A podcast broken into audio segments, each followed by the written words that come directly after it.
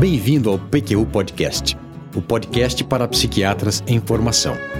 O nosso objetivo continua o mesmo: divulgar dados, informações e comentários que possam de alguma maneira contribuir na sua formação e auxiliar na sua prática clínica.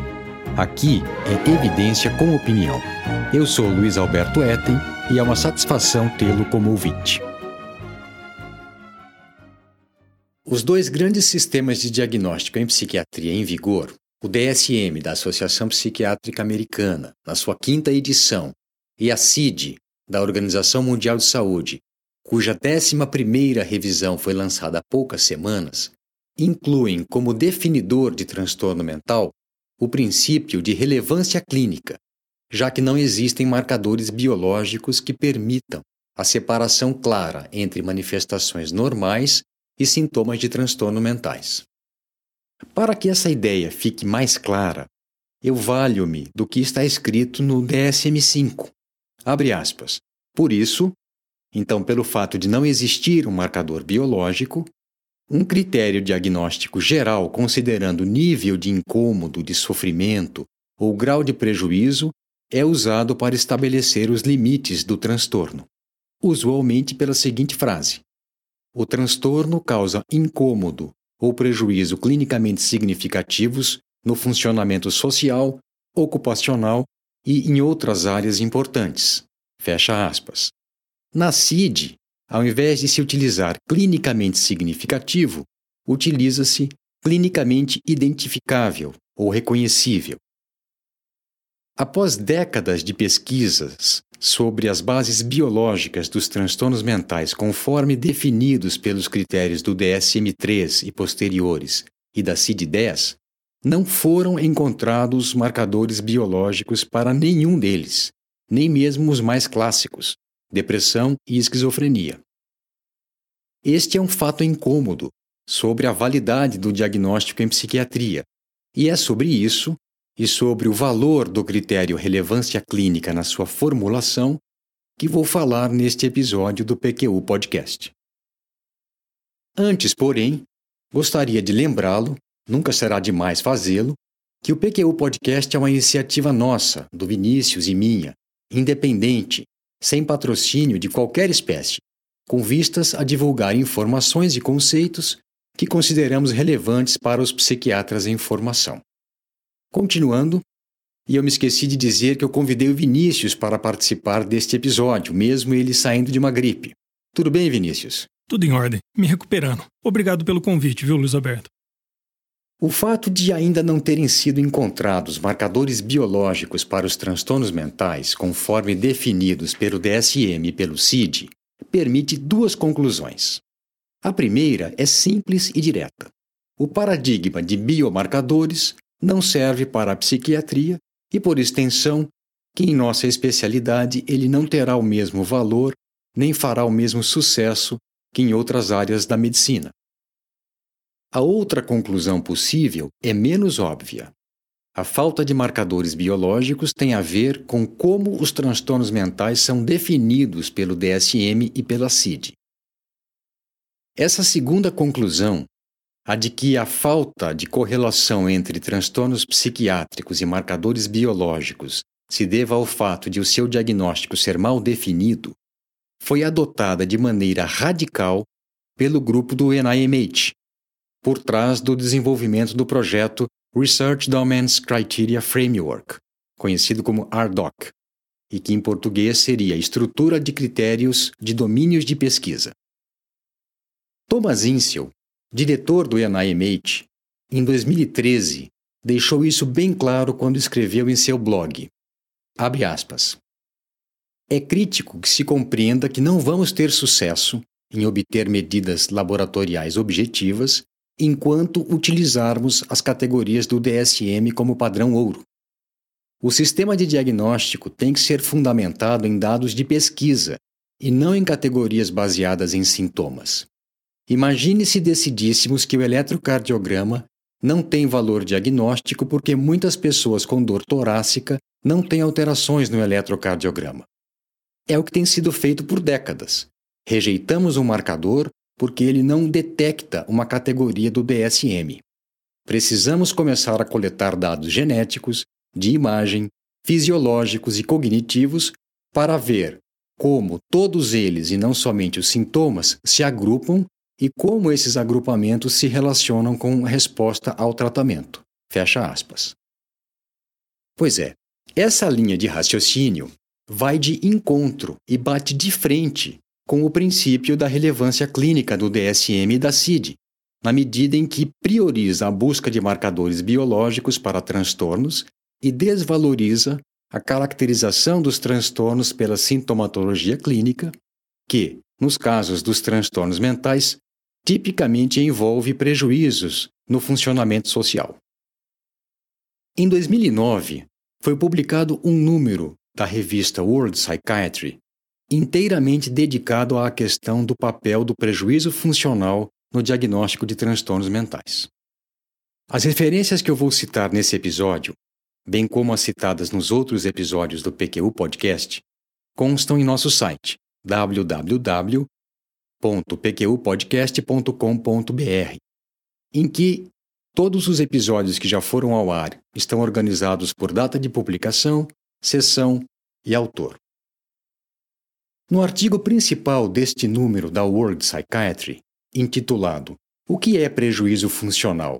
Desvinculando incapacidade de relevância clínica, Houston e Kennedy argumentam que o construto transtorno não é equivalente ao construto prejuízo funcional e que, portanto, eles deveriam ser avaliados separadamente. E mais, que prejuízo funcional não deveria ser utilizado nem como critério diagnóstico, nem para determinar ponto de corte em relação ao normal e nem como medida de gravidade. Eles baseiam seu ponto de vista no que ocorre nos casos de outras doenças, diabetes, hipercolesterolemia hipertensão arterial, apenas para citar algumas, em que o prejuízo funcional, no sentido de desempenho social, profissional e familiar, não faz parte do critério diagnóstico e insistem que o mesmo raciocínio deveria ser aplicado aos transtornos mentais. Narrow e colaboradores, em contraposição à proposta do artigo principal, discorrem sobre os benefícios da inclusão do critério de prejuízo funcional, incluindo a melhor identificação de usuários nos serviços de saúde mental e de pacientes com sintomatologia mais grave. Eles concordam com Houston e Kennedy, no entanto, que o DSM não distingue suficientemente gravidade sintomatológica de prejuízo no funcionamento social e esperam que nas edições posteriores do DSM e da CID essa questão seja mais bem cuidada. Indo mais além, Narrow e colaboradores afirmam que desvencilhar sintomas de prejuízo funcional em alguns transtornos mentais não é factível e citam os casos de transtornos de personalidade, de dependência química e de transtorno de déficit de atenção e hiperatividade, em que a limitação das atividades, o prejuízo funcional, é um sintoma. Concluem que, abre aspas, idealmente, métodos de investigação mais específicos identificariam os processos mentais defeituosos subjacentes a essas limitações funcionais, Fecha aspas. Ou seja, Nero e colaboradores advogam que, enquanto não houver entendimento mais aprofundado dos mecanismos neurobiológicos por trás dos transtornos mentais, ou marcadores biológicos, teremos que utilizar o grau de prejuízo funcional como critério diagnóstico. Não sei se percebeu, caro ouvinte. Eles então esperam que chegará um dia em que isso, incluir o prejuízo funcional como critério diagnóstico, não mais será necessário, porque teremos marcadores biológicos. Está claro até aqui? Vinícius, alguma consideração? ah, Luiz Alberto, eu sempre tenho alguma consideração, viu? Primeiro apontar o seguinte: como enunciado por Thomas Insel, a iniciativa faz muito sentido. Parece bastante razoável. Desvincular a busca de marcadores biológicos do conjunto de critérios historicamente estabelecidos pode sim ser esclarecedor os desdobramentos dessa iniciativa e essa polarização marcadores biológico versus prejuízo funcional é que me preocupa. E mais importante, deixar registrado que você foi ousado em tratar desse tema polêmico. que divide aí opiniões apaixonadas e que deve ser de grande interesse não só do psiquiatra em formação, mas da psiquiatria como um todo. Eu estou curioso sobre os rumos que vai dar para essa discussão. A linha de raciocínio que vou desenvolver nesse episódio do PQ Podcast, inspirada no que escreveu Derek Bolton no segundo capítulo do livro Philosophical Issues in Psychiatry, Classification of Psychiatric Illnesses, de 2017, é um pouco diferente dessas duas que acabei de descrever. Eu penso como ele, que o prejuízo funcional atual, social, profissional e familiar é inerente a um transtorno mental e, por essa razão, não será excluído do critério diagnóstico, mesmo que um dia se tenha marcadores biológicos. Pronto, falei. Chocado, Vinícius? Não. Pelo contrário, aliviado. Acho que eu penso como você. Vamos ver. Eu vou detalhar a argumentação por trás dessa ideia. Acho que estamos todos de acordo em que o modelo de doença ou de adoecimento essencialmente se baseia em alteração de uma função normal, ou, de maneira mais sucinta, em uma disfunção. Assim sendo, para se identificar uma disfunção, é necessário, antes de mais nada, conhecer a função normal, correto? Sim. Eu vou ilustrar o que eu estou tentando dizer com o exemplo do sistema cardiovascular. Para que serve o sistema cardiovascular? Qual é a sua função primordial? Fornecer nutrientes e oxigênio para todas as células do corpo e remover dejetos. Muitas doenças cardiovasculares, evidentemente que não todas, se relacionam com aterosclerose, a formação de placas irregulares na camada íntima das artérias de médio e grande calibre que alteram o fluxo sanguíneo, aumentando o risco de tromboembolismo.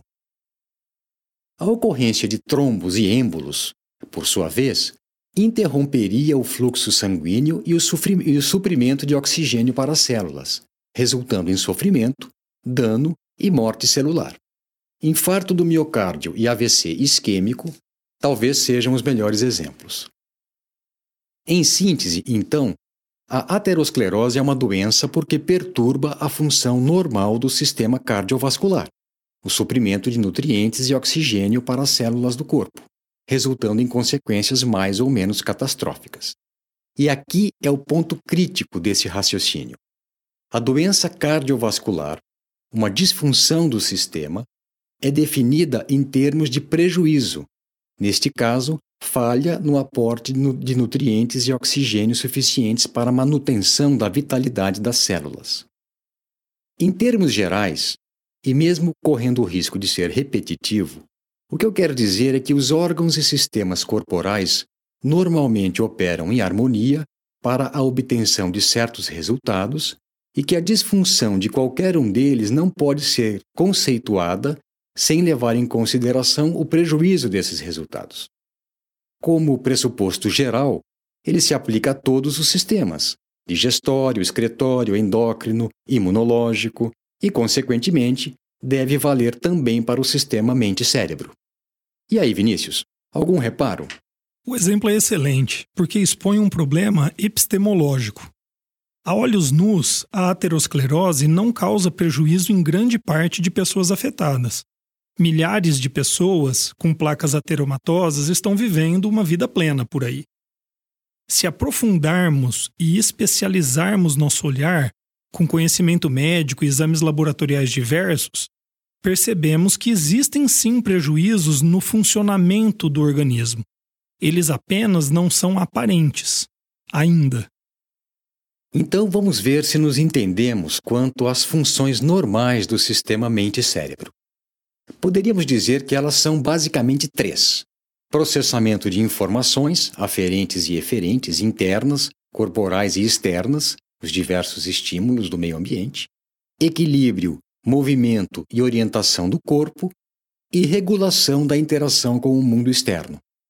Essa última engloba as ações e reações com vistas à sobrevivência, reprodução, exploração, compreensão, interação social, e todas as atividades derivadas dessas ações: acasalamento, relacionamento com familiares e outras pessoas em geral, cuidado de crianças, aprendizado, desenvolvimento profissional e pessoal, etc. A cognição, memória, atenção, crenças, emoções, capacidade de resolver problemas e de tomada de decisões, sempre participa dessas ações e reações, já que faz parte das atividades mentais. O conceito de transtorno mental como uma disfunção do sistema mente-cérebro não pode ser dissociado do prejuízo que ele ocasiona em importantes funções do organismo, incluindo, mas não se limitando a ela, o funcionamento social.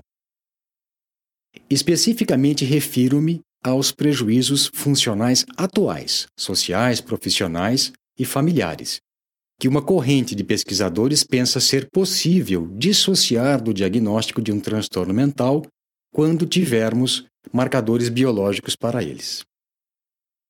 Desse ângulo de vista, o argumento de Ustum e Kennedy peca ao dar o mesmo peso ao prejuízo funcional, então, de novo, social, profissional ou familiar, decorrente de transtornos mentais e de outras doenças, não levando em conta as diferenças de função dos sistemas afetados. É perfeitamente possível dissociar prejuízos profissionais, sociais e familiares de adoecimento de outros sistemas do organismo que não o sistema mente-cérebro, já que, entre outras, é função dele, do sistema mente-cérebro, exatamente a regulação dos comportamentos. Por isso é que não dá para desembaraçar sua disfunção, o transtorno mental, do tipo de prejuízo que acarreta. Desse raciocínio decorre a esperança de que, se e quando surgirem marcadores biológicos dos transtornos mentais, eles indicarão risco aumentado de prejuízo social, ocupacional e de perturbação de outras áreas importantes do funcionamento social que caracterizam o transtorno mental. Entendeu? Entendi. Marcador biológico, para ser útil, precisa predizer prejuízo no funcionamento de um determinado sistema no futuro. Gostei. Mas a partir do que você disse, Luiz Alberto, é, a gente pode dizer então que toda alteração de comportamento psicossocial é decorrente de um transtorno mental? Boa pergunta, Vinícius. Não, de jeito nenhum. Infelizmente. Eu digo infelizmente porque isso facilitaria enormemente a tarefa de identificação e tratamento de pessoas com transtornos mentais. Na verdade, o que temos é que a ocorrência de um transtorno mental sempre produz prejuízo funcional, referido ou percebido, mas nem todo prejuízo desse tipo se deve a um transtorno mental. É o caso do luto, por exemplo, uma reação emocional normal e necessária diante da perda de um ente querido, acompanhada de alterações comportamentais características, tendência ao isolamento, introspecção, emotividade, e que, na imensa maioria das ocorrências, não se configura um transtorno mental. Outro ponto que merece ser desenvolvido aqui, não sei se você iria abordá-lo, Vinícius, é o da magnitude do prejuízo. Puxa, era isso que eu estava pensando. Nem sempre o impacto negativo no funcionamento psicossocial é o mesmo para diferentes indivíduos. Ainda que duas pessoas tenham o mesmo problema psiquiátrico, elas podem reagir de modo diferente, uma com mais e outra com menos limitações. Pois é, estamos bem sintonizados. Derek Bolton, no capítulo do livro que citei, faz uma formulação interessante. A relação entre transtorno mental e prejuízo funcional não pode ser zero, mas também não necessariamente precisa ser um. Um transtorno mental não pode ser definido como igual a um problema social. A correlação transtorno mental, prejuízo funcional, pode ser um pouco menor, bem pouco, que um. E isso porque, seguindo a regra de disfunção sistêmica, por definição ocasionando algum prejuízo do resultado normal esperado, a magnitude desse prejuízo, se será a curto ou a longo prazo, em que medida poderá ser revertido ou compensado, é outra questão. Afinal de contas, a extensão do prejuízo provocado pela disfunção depende de outros fatores é, do sistema cometido. Isso vale para transtornos mentais, assim como para problemas cardiovasculares e decorrentes de outros sistemas corporais. As limitações causadas por depressão dependem de características pessoais temperamento, recursos emocionais, rede de relacionamentos, tipo de atividade profissional e de aspectos circunstanciais da vida da pessoa acometida. Do mesmo modo que as consequências nocivas do aporte deficitário de nutrientes e oxigênio para as células do corpo, acarretadas por disfunção do sistema cardiovascular, variam de acordo com fatores adicionais: idade, estado geral, condicionamento físico, problemas concomitantes, sítios afetados, entre outros. Ficou claro? Sim. O processo de adoecimento, segundo esse raciocínio, envolve falha na obtenção de resultados normalmente esperados da atividade de um determinado sistema. Ou o risco aumentado de que essas falhas ocorram. Sim, entendi. Mas a extensão desse prejuízo depende não somente de fatores diretamente relacionados com o processo de adoecimento, como também de outros fatores, do ambiente e de outros sistemas orgânicos que interagem com o sistema disfuncional. É isso. Isso mesmo. O prejuízo final, digamos assim, é resultante dessa interação da gravidade da disfunção e dos recursos de compensação e manutenção da homeostase interna e do equilíbrio com o meio ambiente. Perfeito, esclarecedor. Luiz Alberto, em alguns momentos você se referiu a prejuízo funcional referido ou percebido.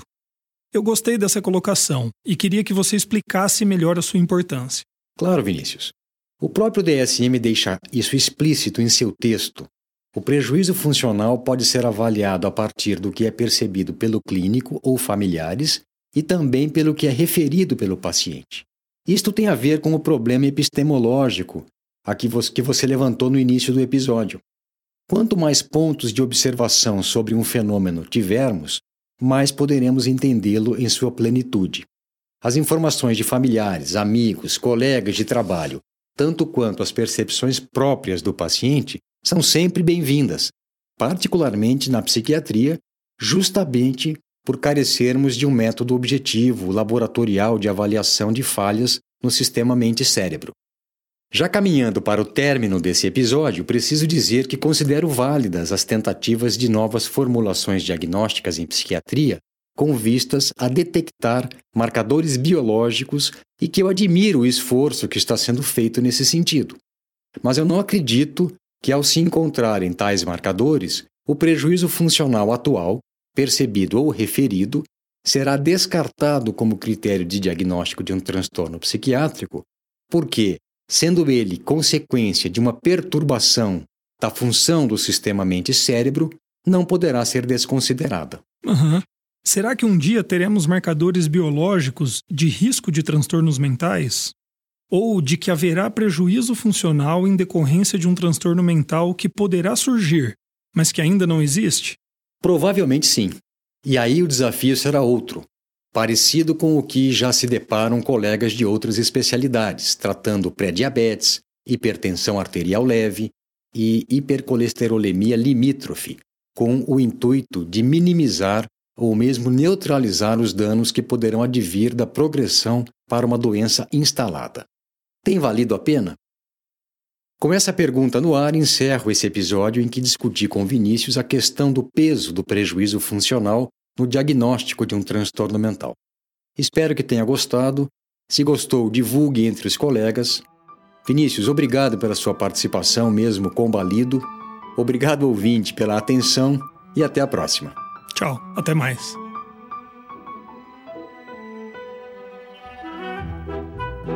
Opiniões, dúvidas, questionamentos?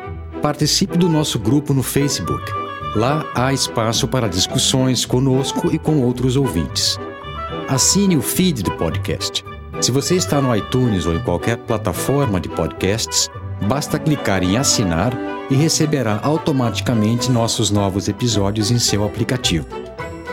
Visite nosso site www.pqpodcast.com.br. Lá você terá acesso a todos os episódios que já foram ao ar com as referências citadas em cada um deles, organizados por data, por autor e por sessão. O PQU Podcast agradece a sua atenção.